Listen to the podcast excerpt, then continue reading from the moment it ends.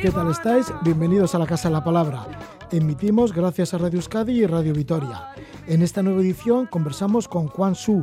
Lo vamos a hacer sobre su libro, un libro ilustrado que lleva el título de Gente de allí, gente de aquí. Es un ensayo gráfico sobre migrantes y españoles. Juan Su es andaluza de origen chino y en el cómic le da vueltas a la idea de la identidad de los migrantes y de los comportamientos racistas. Se apoya en su propia experiencia y en multitud de informes que ha documentado. Luego estamos con Daniel Molina, que nos comenta una nueva alternativa de acceder a la vivienda. Se trata de viviendas cooperativas en donde no se especula y se comparte espacios comunes con los demás vecinos. Daniel Molina está metido en un proyecto de este tipo en una masía del siglo XII que se halla cerca de Sabadell. Estaremos también con Laura Martínez y Sara Pérez. Son dentistas, han estado voluntarias en el país Basari, en Senegal, y han estado haciendo intervenciones bucales. Les ha resultado muy complicado conseguir el visado de entrada a Senegal, pero una vez sobre el terreno no han parado de trabajar, atendiendo a 200 pacientes o todavía más. Bueno, y es que Laura y Sara tienen una gran energía, están muy animadas de la tarea que están realizando allí en Senegal y nos lo van a transmitir. Nos lo van a contar, van a contar esta experiencia desde Gandía en Valencia. Atentos al final del programa porque va a merecer mucho la pena escuchar a Laura y a Sara. Ahora estamos con Juan Su, que nos habla del cómic ilustrado Gente de allí, gente de aquí.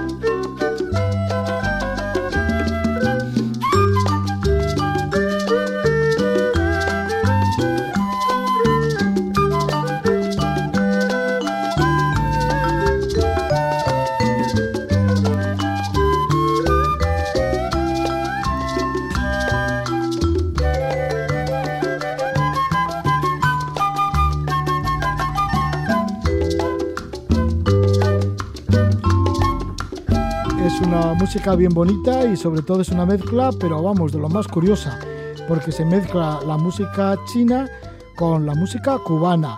El grupo se llama El La Rosa, El La Rosa es cubano, con su grupo Colores. El tema se titula Taiwán. Ellos son multiinstrumentistas y de diferentes lugares, porque están asentados en Austria, pero bueno, dentro del grupo pues hay el cubano, el Eldis La Rosa, más luego también búlgaros y chinos.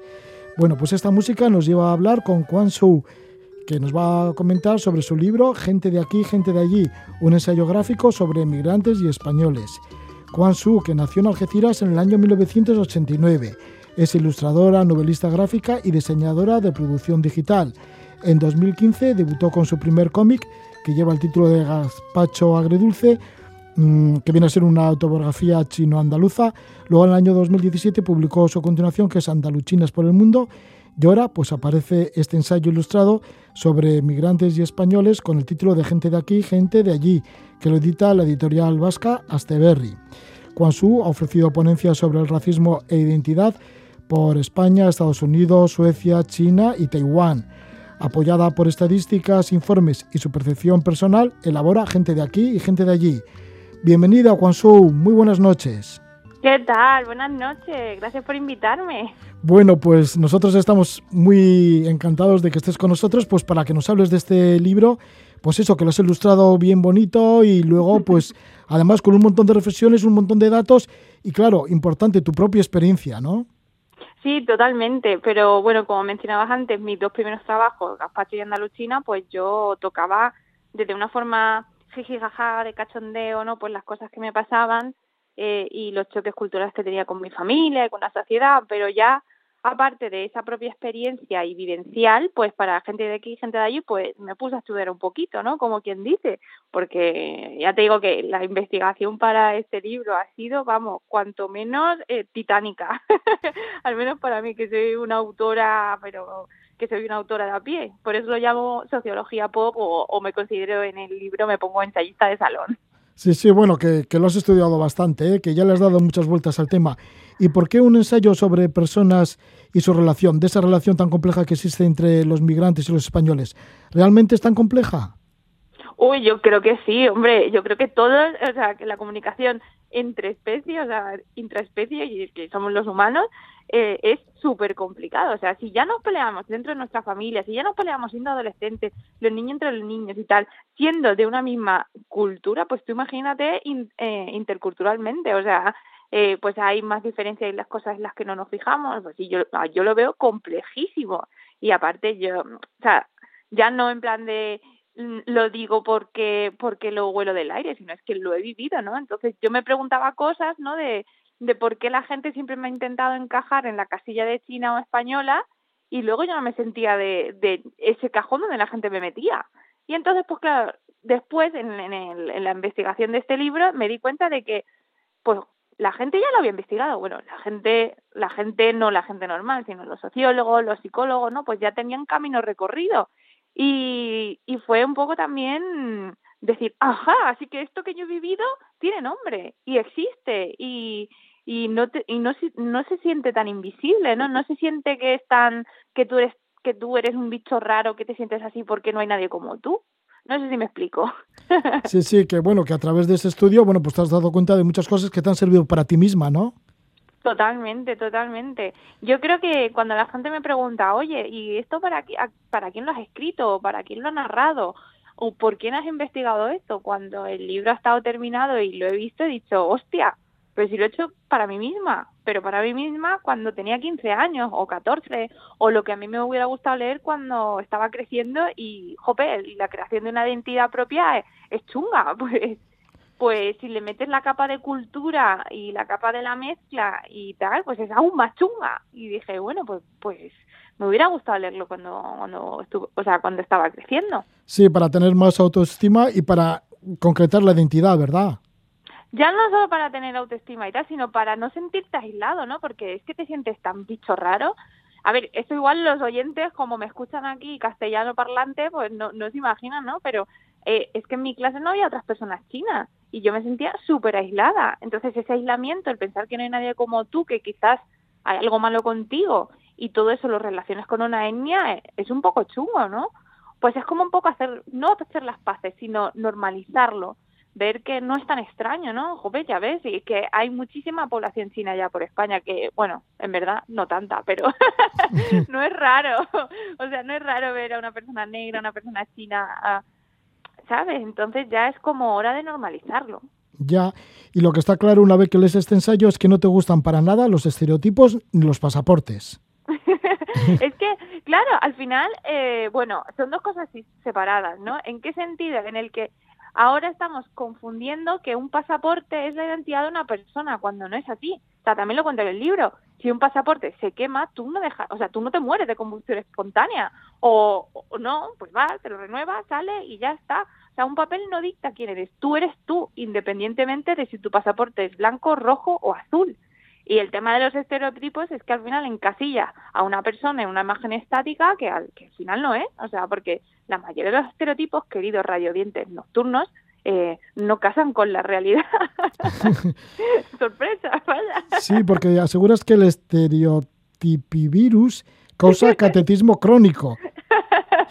Hombre, imagínate, entonces que vivimos eh, todos en, la edad del unga unga, o sea, claro, catetismo crónico, o sea, ni, ni Castilla son mm, toros, flamenco y nada más, ni los chinos es kung fu, matemáticas y, y carne extraña, ¿sabes?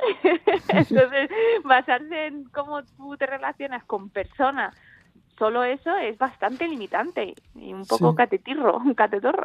Sí, y esto muchas veces lo difunden los medios de comunicación, así que muchas veces habrás dicho, ¿para qué están contando esto si esto no es verdad, no? O sea, claro, pero porque la gente, es que la gente luego no es consciente de, de los estereotipos que tiene o de cómo o de o de cómo actuar, porque a veces, claro, tú actúas según, como también lo cuento en el libro, ¿no? En los sesgos implícitos y tal, que al final, de nuevo, radio oyentes, no es que seáis malas personas, ¿no? Es que tenemos estos mecanismos de supervivencia. Pero si no los conoces, no te das cuenta de que a lo mejor con el machismo esto se entiende muy bien. Pues eh, si tú no estás empapado un poco más de feminismo, te puedes entrar, eh, encontrarte actuando de forma machista y, y como no le prestas atención, pues perpetúas ese tipo de comportamientos, ¿no? Pues es un poco así. ¿Cuál es la relación entre los de aquí, bueno, qué dices tú, aquí con los de allí? Porque aportas un montón de datos. Por ejemplo, uno de ellos es que un 77% tiene muy poco o ningún amigo que no sea español.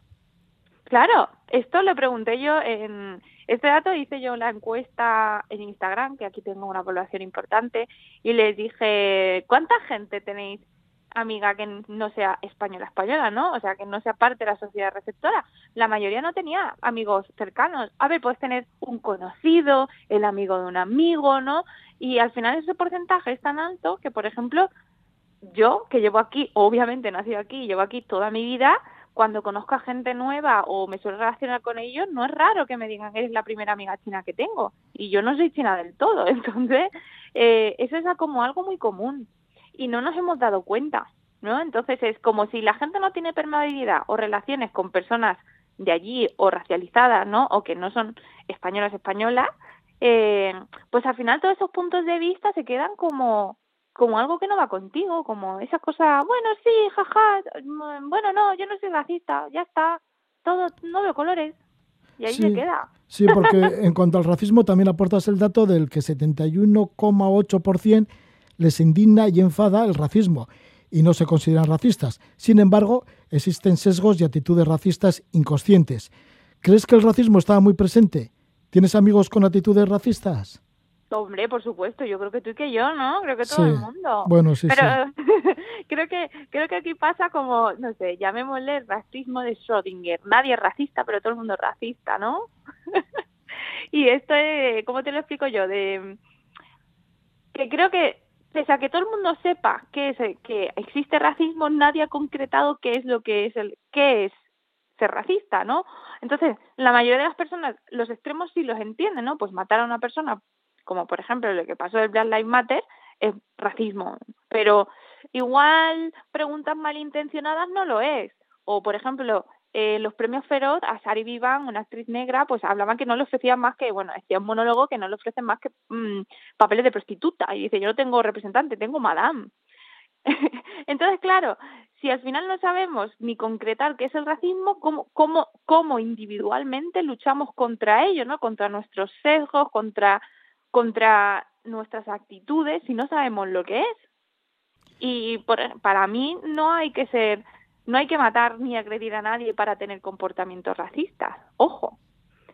Ya, ¿y cómo se traducen estas actitudes racistas, eh, por ejemplo, en tu caso, ¿no? Y con tus amigos y con la gente de alrededor. Eh, sí, pues mira, eh, bueno, es que esto, esto es la, la respuesta larga corta. Pues no te puedo decir, bueno, pues esto es racista. No, la cosa es ser conscientes de cuando no estamos tratando a una persona por cómo es, sino por lo que su estereotipo o el sesgo nos indica. Es decir, yo a lo mejor no te trato como tú, María, sino María es cubana y ya para mí ella solo es Cuba. Entonces luego digo salsa, luego no sé qué, luego la morenita, luego eres fogosa, luego tal. O sea, tengo ideas preconcebidas sobre ti, entonces no te estoy viendo a ti. Esto te lo digo a ámbito individual, ¿eh? de cómo las personas podemos tratar a otras personas como eso, como personas que sienten y padecen pese a que se llamen María, se llamen Mohamed, se llamen Juan como yo o como quieran. Porque para mí al final hay una barrera grande que el racismo no nos deja conocer a otra persona ni tratarlas como son, sino como nosotros creemos por nuestros estereotipos que es. Entonces, esto, claro, hablando de relaciones personales normales, no, no institucionalmente o tal, ¿no? ni laboralmente. Aquí apelo a la individualidad y a la responsabilidad individual. Sí, luego valoras que no deberíamos olvidar que emigrar no es fácil, es algo bastante complejo, comprometido y valiente. Es dejar toda una vida por otra nueva. Entonces también esto hay que ponerlo en relevancia. Hombre, claro, tú imagínate, dejas atrás a tu familia, a tus amigos, tu idioma, ¿sabes? Porque al, final el lenguaje no solo te sirve para comunicarte, sino que también es algo a lo que le coges cariño, también a veces es una señal de identidad. Pues dejas todo atrás por una vida mejor o por explorar o por algo. Es difícil, venga, hay gente que en, en otras de las encuestas que hice aquí, eh, pregunté, es que había gente que ni siquiera había querido irse de su comunidad autónoma. Porque, joder, pues con las familias está muy bien. Entonces, quien cruza un océano, a respeto, oye, porque no es fácil. O sea, yo también me pongo en el tema de mis padres que llegaron aquí y dijeron, bueno, no tengo ni idea del idioma, ni idea de nada, y construyeron aquí eh, su negocio, su familia, y estamos todos mis hermanos y yo educados. Jope, eso, eso no es moco de pavo, ¿eh? No es decir, jeje, lo hago yo con la punta del pie. pues a veces no. Ya, bueno, pues sí, que lleva una, una gran tarea y luego eso de la integración y el arraigo, también vas comentando todo esto y comentas, entre otras, que es una buena táctica preguntar qué ofende. Sí, claro, pero eso es como yo te conozco a ti y te digo, oye, pues a ti te gusta esto, te gusta lo otro, pues yo creo que es lo normal en conocer a una persona. Y si no estamos seguros a la hora de socializar, demuestra interés y demuestra aprecio decirle, oye, por ejemplo, a mí, Juan, ¿te ofende que diga a los chinos que no sé qué o el bazar tal? Y yo, y yo digo, ah, gracias por preguntar porque demuestras que te intereso y te diré sí o no a método personal y, ya está. Y el te ofende de hoy, amigos del mañana y, no enemigos, que quién sabe, mejor menos enemigos. Ya, y como conclusión de este ensayo gráfico que has hecho, el titulado Gente de aquí y gente de allí, ¿cómo deberíamos establecer nuevas vías de diálogo y explorar un nuevo nosotros? Pues yo creo que mm, habría que hacer escucha activa, porque pensamos muchas veces que el diálogo es eh, unidireccional, ¿no? No es te suelto 20 cosas y tú escuchas y asientes, ni por un lado ni por el otro, ni de aquí ni de allí. Es una convivencia y como en todas las convivencias, eh, los diálogos son de las dos partes. Oye, ¿qué necesitas? Oye, ¿qué te puedo dar? Oye, ¿en qué estamos a gusto las dos partes? Entonces, básicamente yo creo que eso es un paso bastante grande. Es también ser más inquietos a la hora de de ver otras realidades, ¿no? Y no dar todo por sentado. Hay también, por ejemplo, el tema de colegios o educaciones o algo más institucionales o incluso los medios, ¿sabes? Ser más responsables y conscientes de lo que contamos. Incluso hay figuras como los mediadores interculturales que te ayudan a, a hacer, pues a tener más cuidado a la hora de hablar, a de si esto está bien o esto está mal decirlo en una serie o en programas de alta audiencia, que como vemos luego a veces hacen cosas malas, pero tener más cuidado y dialogar y escuchar. Realmente, en el fondo, no somos tan distintos unos de otros, que también es otra de las de los resúmenes que haces, ¿no? Claro, es que no somos tan especiales, oiga. sí, sí, sí. Bueno, pues estamos con Quan Su, que es la autora de este libro, Gente de aquí, Gente de allí, que anteriormente pues también sorprendió con su primer cómic, Gazpacho Agredulce, y luego continuó con, con Andaluchinas por el mundo. Y ahora está este libro, este ensayo, que lo edita Asteberry Ediciones. Muchísimas gracias por estar con nosotros, Quan Su. Nada, a vosotros. Buenas noches a todos. Mua, mua, mua.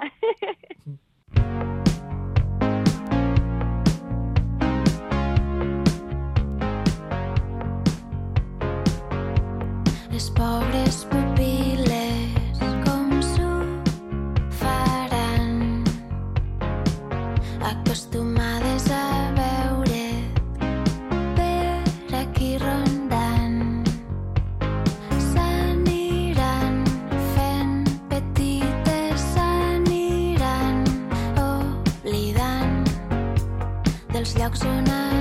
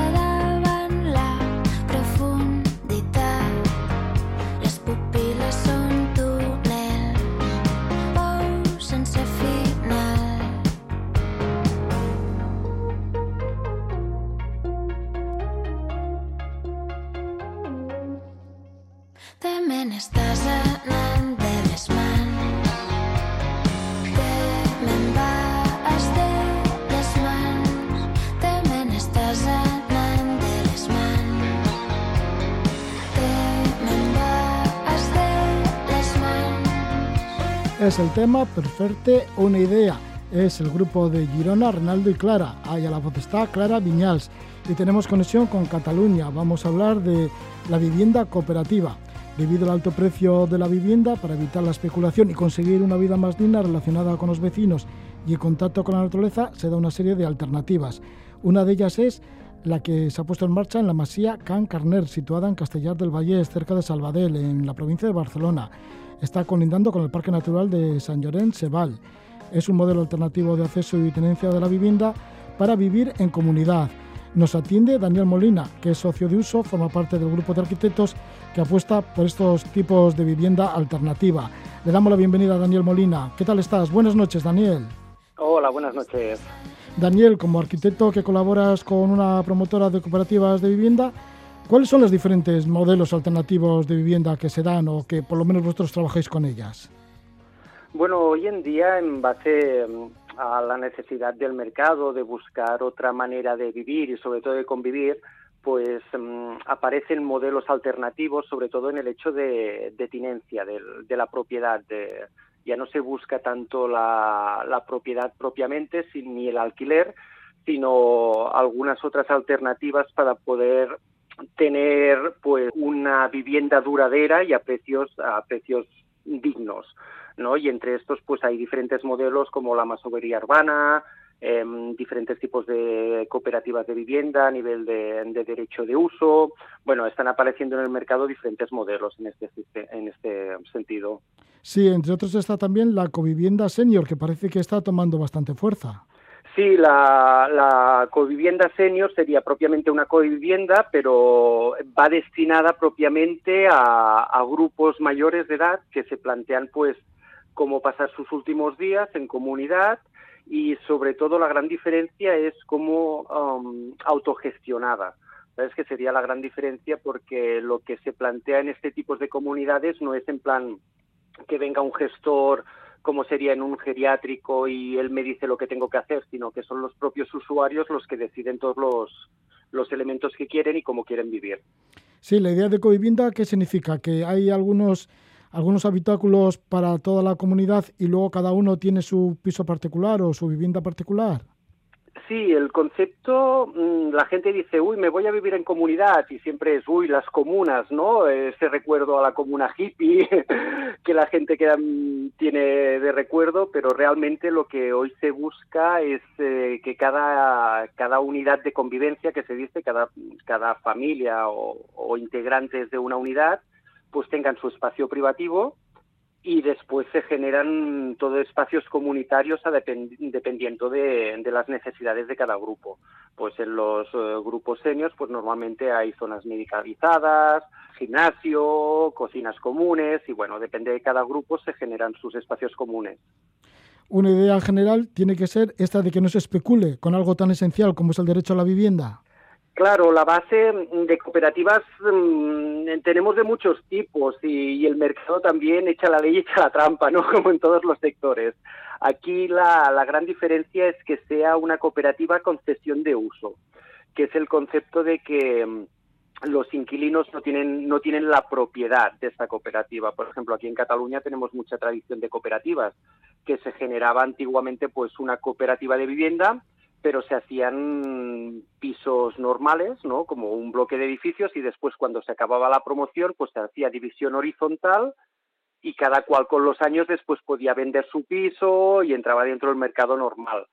Eh, lo que aquí se busca es que no pueda haber esta división horizontal. Digamos que el propietario, bueno, el propietario, el que tiene el derecho de uso no es propietario de su parte privativa sino que es, eh, es la cooperativa la que es propiedad de, todo el inmueble y el que la persona, bueno, la familia que tiene el derecho de uso tiene, precisamente por eso se llama así, el derecho de uso de utilizar esa parte.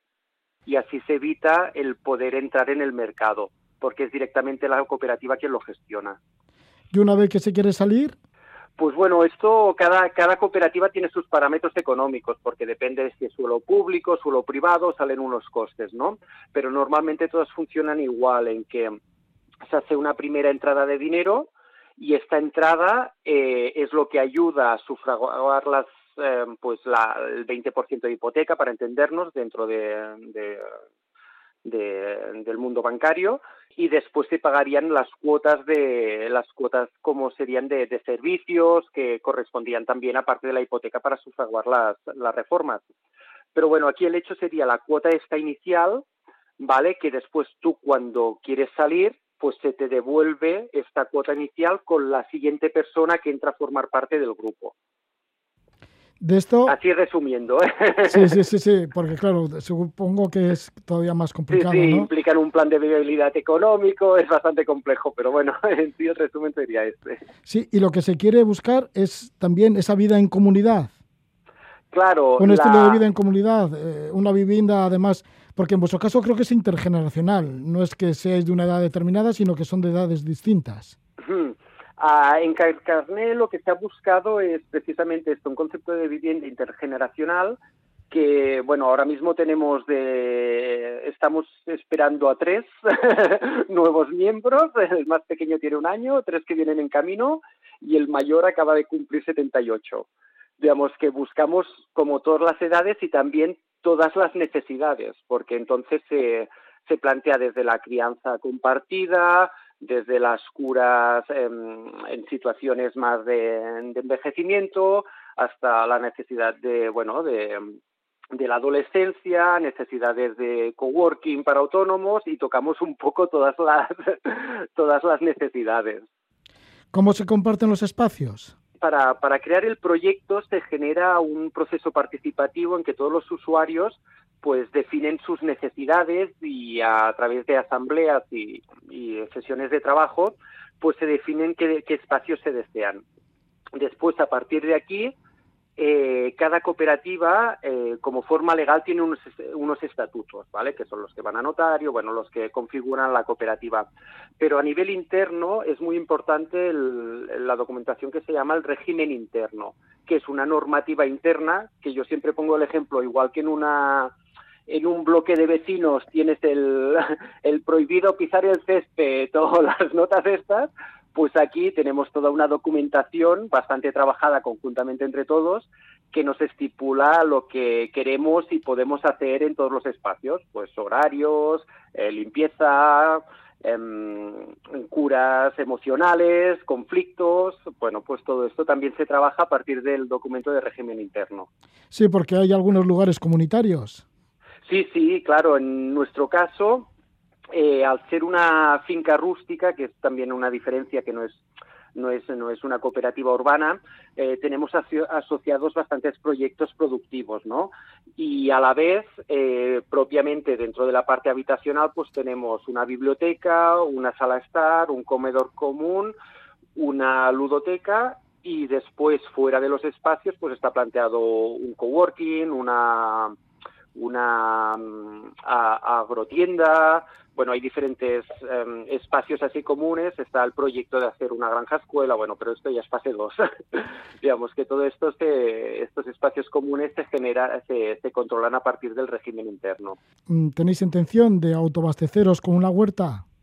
Sí, sí, sí, la huerta precisamente ya está en funcionamiento y también tenemos unos terrenos con los que ya hay hortelanos trabajándolo y ahora mismo se está habilitando, pues tenemos media hectárea que la estamos reparcelando otra vez para hemos buscado convenios con un instituto agrícola que hay en Castellar y bueno, y vamos trabajando la, la tierra también. La voluntad es es mm, eh, no el planteamiento de autosuficiencia total porque es muy difícil realmente eh, a nivel aunque sea comunitario, no sé, el aceite pues siempre es difícil de sacar, hay algunos productos que no podemos ir a buscar la autosuficiencia 100%, pero sí que hay una idea de, autoabastecimiento tanto a nivel alimentario como a nivel energético.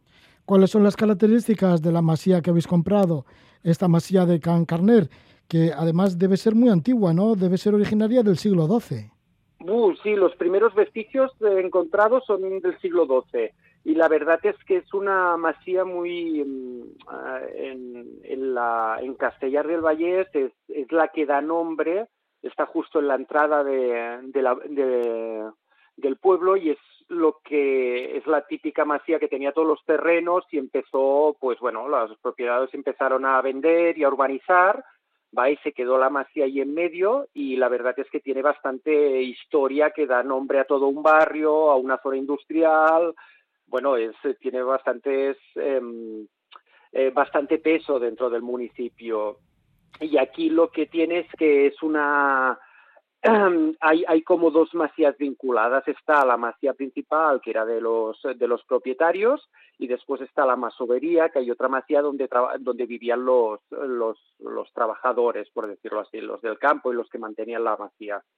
Así que son ya dos masías, ¿no? Las que sí, sí, dentro de bueno, son, son una masía principal, otra masía la masovería y después todo de, de cobertizos y almacenes para, para la actividad agrícola.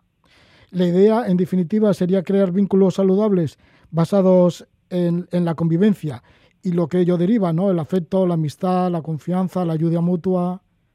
Claro, todo esto ya lo vemos el día a día sobre todo el hecho de, ser intergeneracional, es, curioso como cada uno aporta lo que puede, pues tanto de la experiencia, desde las curas, desde el, el que sabe informática y, genera pues una forma de vida que se va más, más allá de la vivienda. Eh, cada uno tenemos nuestras vidas y, y hacemos, pero después hay colaboraciones entre nosotros. Eh, ayúdame, esta receta, ¿cómo la haces? Tal, ah, yo, mira, yo soy informático y yo sé hacer esto así, ya te lo hago, pum, pum, pum. Y poco a poco ves cómo, cómo se generan unas sinergias de, de ayuda mutua, que claro, esto va más al, al concepto tribu, casi. estamos en una sociedad cada día más individualizada, que sin darnos cuenta, pues tenemos nuestra unidad familiar y a veces hasta lo más ha llegado padres y todo ya se desvirtúa por el hecho del día a día. Y con estas comunidades pues te das cuenta de la fuerza del grupo, de las posibilidades que, que tenemos como grupo. ¿Este modelo de convivir cada vez se está extendiendo más por todo el mundo? Bueno, por todo el mundo yo no sabría decírtelo. Bueno, sí, porque eh, bueno, viene bastante del norte de Europa y así, ¿no? Sí, sí, sí. El, el, mm, la, cooperativa de vivienda podríamos decir que viene del modelo Andel, que es del norte de Europa, Dinamarca, ¿vale? Y, realmente está muy extendido en Sudamérica a nivel de, mm, cooperación, ¿vale? Y sobre todo también en Estados Unidos a nivel de, evolución de la comuna, ¿vale? Pero aquí en España estamos viendo que por la causística que tiene nuestro país a nivel del precio de la vivienda y la especulación en la vivienda, pues cada vez están saliendo más, más grupos de gente interesados en este modelo y sobre todo también lo que estamos notando ya a nivel profesional, ya te hablo, que a, partir de la pandemia la gente se está replanteando el cómo vivimos. ¿Sabes? En, estos habitáculos únicamente que lo decide la economía, ¿no? De, un, un bloque de pisos que se ha hecho optimizando únicamente para que me quepan el máximo de pisos sin, sin calidad espacial y que ahora la, busque, la, la gente busca pues tener salidas, eh, espacios verdes y bueno, y todo esto la verdad es que eh, los proyectos de, de covivencia, al, ser un proceso participativo, decidir las cosas, pues bueno, en común, pues en parámetros de accesibilidad se tienen muy en cuenta, parámetros de eficiencia energética se tienen también muy en cuenta y claro, dan realmente obras pues pues em, muy muy llamativas a nivel de querer vivir allí. Sí, porque claro, el entorno también es importante, el entorno natural. Sí, sí, sí. Pero bueno, ahí esto depende del grupo, ¿eh? De cada grupo, pues hay gente que las necesidades son más eh, estar dentro de, de, una trama urbana pues por acceso a la cultura o únicamente por temas de trabajo y hay gente que busca pues entornos más, más rurales. Que eso es más que cuando se van generando estos grupos, pues depende de lo que se encuentra o lo que se busca, pues eh, la gente ya va buscando aquello en lo que se encuentra más a gusto. Yo siempre digo que, que los proyectos llaman a la gente, que no es la gente que busca el proyecto, que cuando ya tienes una finca mirada o un espacio, el grupo se reestructura para que vaya ahí la gente que realmente quiere ir. Muchas gracias, Daniel Molina, por informarnos de cómo estáis estableciendo esta covivienda en la Masía de Cancarner, situada en Castellar de Vallés, cerca de Sabadell, en Barcelona, y colindando además con un lugar muy bello como es el Parque Natural de San Llorén, Sebals. Muchísimas gracias por ello, Daniel, y que os vaya bien con esta covivienda. Muchas gracias a ti y buenas noches a todos.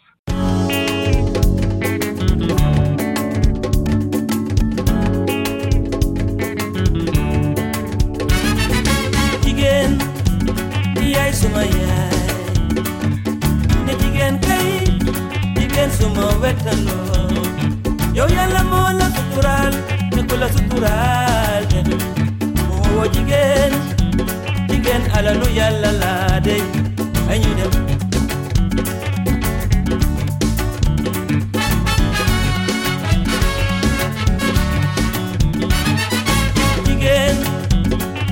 es el cantante senegalés Ismael Lo con el tema Jingen. Y es que vamos a hablar de Senegal, nos vamos a ir al país Basari en una expedición dental a Tomboroncoto. Enseguida estamos con Laura Martínez y Sara Pérez que nos escuchan desde Valencia para que nos hablen de esta expedición. Sara y Laura, escuchamos un poco más la música de Ismael Lo.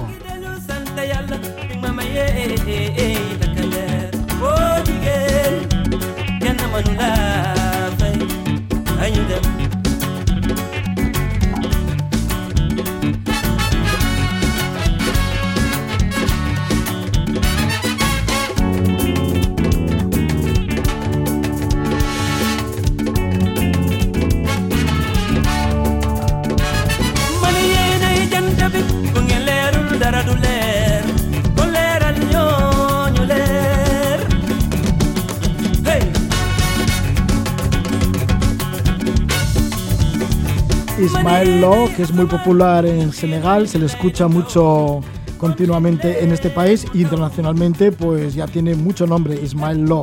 Bueno, pues sí, nos vamos a acercar al país Basari en Senegal y hasta allí han llegado Laura Martínez y Sara Pérez. Laura, que es higienista dental, y Sara, cirujana oral, son de Gandía en Valencia y han fundado la ONG WAP Senegal, que WAP en Golof, en el idioma local del país Basari, pues significa sí. Y además han estado últimamente por allí, con el confinamiento, la pandemia, pues han conseguido permisos de la Embajada de Senegal para que puedan hacer esta embajada también por parte de ellas sanitaria. Le damos la bienvenida a Laura Martínez. Muy buenas noches, Laura. Buenas noches. ¿Qué Sara, muy bien. Hola, buenas noches. Buenas noches, Sara Pérez. Bueno, pues sí, que nos escuchéis desde Gandía, desde Valencia y ya lleváis unos cuantos voluntariados, porque sí que habéis estado en Senegal en varias ocasiones, pero anteriormente, por ejemplo, en tu caso, Sara, sí que estuviste en Nepal con una ONG alemana que estabais por allí, por las montañas, en tienda de campaña. Sí, sí, sí, nos fuimos hace un par de años a, Nepal y la verdad es una experiencia increíble, la verdad, muy guay. Y luego con Laura nos fuimos al Sáhara. Al Sáhara, sí. ¿Y lo de la tienda de campaña en Nepal, qué hacíais? ¿El servicio lo hacíais desde la tienda? Desde la tienda, sí. O sea, montamos un, chiringuito de tiendas de campaña, tanto para comer como para atender, como para dormir. Claro, es que allí era una zona donde no hay, no hay pueblo como tal. O sea, las casas entre ellas están a muchos kilómetros. Entonces montamos allí tiendas de campaña y venían todos los días. Y ahí atendíamos con lo que todo lo que llevábamos, que llevábamos también un montón de cosas. Laura, ¿y te conociste con Sara yendo hacia el Sáhara Occidental? Porque estuvisteis en la zona liberada del Sáhara Occidental, ¿no? En el desierto, sí, en, la localidad de Itifariti, sí, fíjate que es una, una ciudad legendaria. Sí, una ciudad increíble, que no hay nada. Hombre, Sara y yo nos conocimos antes y entonces ya concretamos de ir juntas a los, a los dos lugares, al desierto y, a, Senegal. Y entonces allí fue, ella y yo ya lo, y eso ya lo teníamos hablado, ir juntas a los dos sitios. Y lo, y lo hicimos, y así lo hicimos. ¿Cómo ha sido esa primera experiencia en África cuando llegasteis allí al Sáhara Occidental, a la parte liberada? Porque seguro que estaréis muy, como muy perdidas, ¿no? En, el mismo Sáhara. Sí, hombre, la, la verdad es que la, es que la organización de Dental Cop es brutal y lo tienen súper súper organizado. Y entonces fue, hombre, fue duro porque el desierto es muy duro, pero fue, la verdad es que fue increíble fue como, nuestro bautismo de fuego para ir a, luego al país Basari nos aprendimos muchísimo allí, yo creo. Fue como nuestro nuestra escuela y, Y- y así lo hicimos. Ya, ¿y cómo es Tifariti? Pues Tifariti es es mm, es nada, Es desierto. es desierto Es y, desierto. y- sí, es nada lleno de gente que va que va apareciendo, muchísima gente, muchísima gente. Y la verdad es que es muy es muy intenso, muchísimo trabajo, muy duro con una con un con muchísimo calor y lo que pasa es que allí está todo muy muy bien organizado por por Dental Cop. Ignacio hace ahí un trabajo increíble y todo su grupo y los voluntarios son maravillosos. ¿Qué, qué te voy a decir yo? Mm. Pero bueno, pero es muy duro. Pues sí, muy duro ahí en el Sáhara, en los, Mm. en los campamentos no de refugiados, sino más allá todavía, en los campos. Sí, donde ahí no puede entrar nadie, no hay, so- solo entra la, la ayuda hum- humanitaria. Entonces es la gente está eh, es, es muy muy muy agradecida, muy agradecida. Es maravilloso. Ese contacto con África hay en Tifariti, en el Sáhara Occidental. Pero Mm. bueno, Laura, has estado ya tres veces en Senegal, Sara dos. Sí. ¿Cuál es el proyecto que estáis llevando? Ese proyecto que habéis llamado y esa organización que habéis llamado WAP Senegal. Wow, Senegal. Pues wow, wow nació en, en un viaje que hice yo con, con, los campamentos a África. Fuimos ella y yo en un viaje las dos juntas. Buscamos la zona más desprotegida, la que creímos que, que había más necesidad de, de, ayuda. Hicimos una reunión en, en Tomboroncotó y salimos y, nacimos de la nada. O sea, y nada, y, empezamos a organizar y todo el 2020 que no pudimos viajar por el COVID, lo teníamos súper, súper mega organizado, lo teníamos muy claro y nos llevamos un gran grupo el 30 de enero, que fue cuando volamos, y ahí hicimos, empezamos a trabajar y hemos echado raíces allí, en que- ¿Estará? Sí, sí. Porque ¿cómo habéis podido ir? Porque ya habéis dicho, ¿no? Que en el 2020 no fue posible por el tema del Mm. confinamiento, la pandemia. Sin embargo, en enero de 2021 sí habéis conseguido volar allí a Senegal. Pero parece que los trámites han sido larguísimos. Sí. Los trámites han sido horribles, como aquel que dice. Los trámites nos han costado un montón. De hecho, hasta la semana de antes no teníamos claro si nos podíamos ir. Necesitábamos un salvoconducto y teníamos, claro, teníamos los vuelos, todo organizadísimo, todo el material, toda la medicación. mm, Lo teníamos todo súper organizado, pero claro, no nos dejaban entrar al país. Entonces tuvimos que mover, bueno, o sea, no te lo pueden imaginar. Tuvimos que llamar a Senegal, a la embajada de allí, a la embajada de aquí, al ministerio. Eh, unos no nos daban el permiso, otros tal. Total, que al final, entre unos y otros, conseguimos Sí. que nos lo dieran. Sí, porque debisteis tiraros como alrededor de tres meses, ¿no? Para conseguir el salvoconducto. Así que cuando Sí, lo casi. tuvisteis, seguro que no, no os lo creíais. No, no, no nos lo creíamos. Laura y yo estuvimos llorando, bueno, creo que todo el día. Increíble. Sí, sí. Ha Sí, sido lo más bonito que nos ha pasado nunca, creo. Sí, porque ya llegó el momento que pensábamos que no íbamos, o sea, y nos íbamos en una semana. Entonces, claro, íbamos con mucha gente detrás, es mucho trabajo hecho durante mucho tiempo. Y entonces, claro, no tener ese papel, claro, no, no nos dejaban entrar. ¿Cuál es el material que habéis llevado para allí? Pues de material dental, mm, todo lo que tenía, o sea, todo lo que pueda haber en una clínica dental lo hemos llevado, menos lo que es el sillón dental, absolutamente todo, herramientas, eh, de todo. Y luego medicación, medicación hemos conseguido un montón, porque allí realmente medicación casi no hay. ¿En dónde, Entonces, desde antibióticos, desde antiinflamatorios, desde hierro para embarazadas, todo lo que lo que hemos podido. Y Senegal, claro, no, no hay ni turistas ni blancos, podríamos decir, por allí. Nada, nada, éramos las únicas blancas. éramos las únicas blancas del país, por lo menos que habían entrado en ese momento. ¿Cómo está la, si- Increíble. sí, ¿y cómo No está la nadie, situación allí de la pandemia? Pues la verdad es que a la zona en la que hemos ido no había nada, porque es lo que te estaba contando Laura, que no, que es un lugar súper lejos, no, no, no tiene casi como población turista, no, no llega allí nada que, que sea externo. Entonces, coronavirus allí no había. En cuanto a la capital y lo que es la costa, que es lo más turístico, sí que, eh, sí que había, pero nosotras es que casi no lo pisamos. Pisamos en lo que era el aeropuerto y de ahí ya nos fuimos 12 horas en coche al país Basari. El país Basari, que ya habéis dicho que es una de las zonas más pobres de Senegal, pero sin embargo es muy rica en culturas, ¿no? Y en diferentes etnias y en tradición. Mucho, sí. Sí, hay, hay muchísimas, muchísimos idiomas diferentes, tribus diferentes, em, mm, o sea, nuestro guía Tafa nos llevó a, eh, a, a, visitar varias tribus y para que así, así, los voluntarios no tienen solo la presión del trabajo, sino que luego hay un ratito para, para el relax y para, y para aprender cosas. Y nos llevaron a varios a ver a ver a los malenques a los que los otros quiénes eran que no que no recuerdo Sara. Yo creo que eran basaris.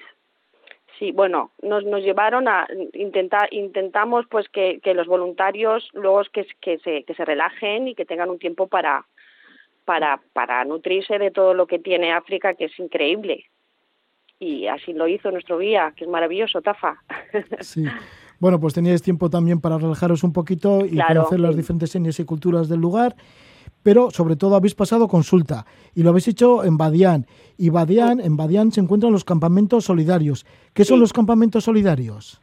Pues mira, los campamentos solidarios son es una ONG que lleva más de 20 años eh, y que la y que la preside Álvaro Planchuelo y, y tiene unas, unas está, está, localizado en sitios estratégicos del país muy bonitos entonces lo que hacen es que a través de los turistas que lo, que lo visitan eh, dan trabajo a la gente local. Eh, y entonces, claro, eso mm, da mucha, mucha riqueza al pueblo. Entonces nosotras dormimos siempre en, en Badián, en, en, los campamentos. Entonces eso es una manera de, de ayudar a la ONG de, de, Álvaro. De campamentos, claro. Sí. ¿Cómo se y encuentra, ahí... perdón, y cómo se encuentra ahora la gente que mm, trabaja en los campamentos solidarios, ya que no van turistas? Bueno, pues están muy mal. Claro, ahora están muy mal. Ahora están fatal. Muy mal, pero bueno, claro, estaban deseando que, que llegáramos porque llevaban un año, creo, sin, sin visitas y es una localización que, o sea, ellos tienen gente siempre, porque es un país que, ve, que, va, que, va, que va mucha gente a verlos y ahora no había nadie. Pues están mal, muy mal, pues pasándolo. Si nosotros aquí lo estamos pa pa pasando mal, pues imagínate allí. Muy mal pero bueno, es gente muy alegre y muy positiva.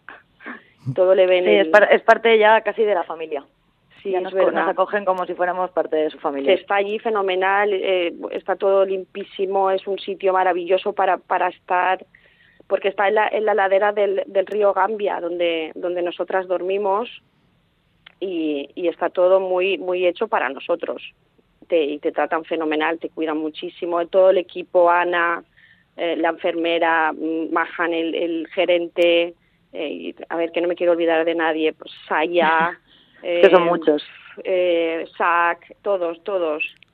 Sí, porque, porque la consulta que la hacías ahí en Badián, cerca de los campamentos solidarios, ¿y ahí hay algún sitio, algún ambulatorio, algún hospital donde pasabais consulta? No, pero el, el, la primera vez que fuimos pasamos la consulta en Badián, que era al lado de campamentos solidarios, que está Ana, que es una enfermera, que tiene como un dispensario, entonces eh, ella atiende partos, eh, atiende malaria, todas las enfermedades que hay allí las atiende ella. Entonces Laura y yo estuvimos el verano anterior, el año pasado, no, el anterior, es que el 2020 lo tengo así como olvidado.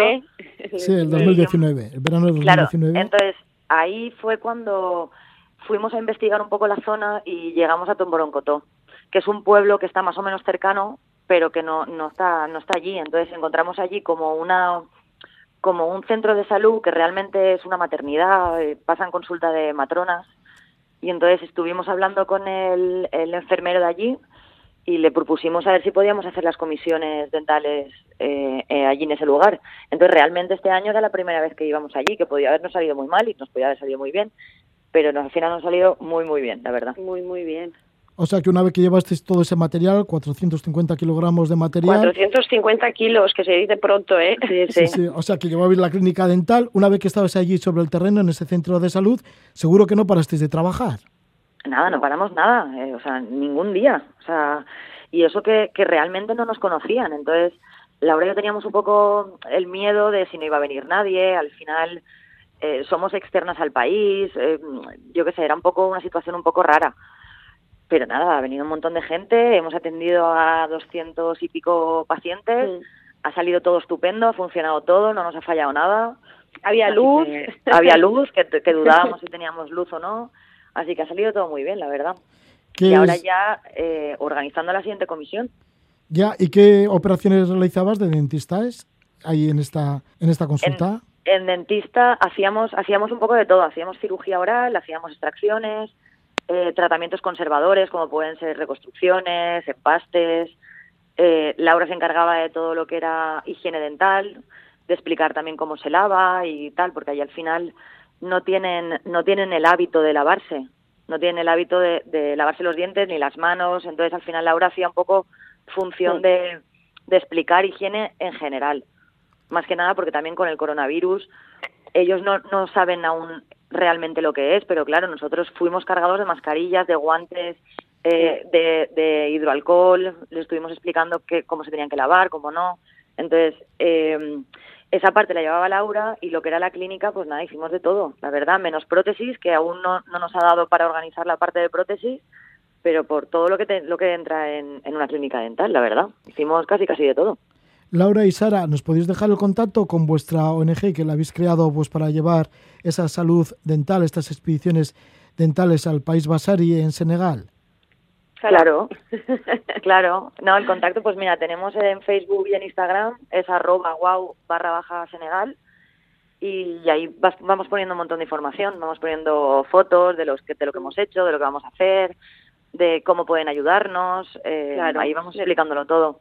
Necesitamos ayuda, necesitamos que todo el mundo que quiera que nos eche un cable como sea, lo poquito que, que sea es increíble, material, dinero, lo que sea, todo va directo allí, directo. WAP se escribe W-A-W. Sí, sí. Y viene Exacto. a significar sí en Golof, ¿no? Sí, sí. en Wolof, sí. Ah. sí se lo, allí lo dicen, allí, lo, allí están todo el día, wow, wow, wow. es muy chulo. Sí. Bueno, pues muchísimas gracias por estar con nosotros, Sara Pérez y Laura a Martínez. Vosotros. Gracias a vosotros. A vosotros gracias. por todo. Vale, y que vaya bien por Gandía, por Valencia. Sí, gracias. sí, vosotros también. Un saludo. Laura Martínez y Sara Pérez desprenden energía y mucha ilusión por la tarea que están llevando a cabo en Senegal, en el país Basari. Ya terminamos el programa, terminamos la Casa de la Palabra, esta nueva edición, y lo vamos a hacer con la música de Femi Kuti desde Nigeria. Femi Kuti, uno de los hijos de Fela Kuti, y la canción Stop the Hate, que acaba de aparecer. Que disfrutéis de la noche, que vaya todo bien. Gabón.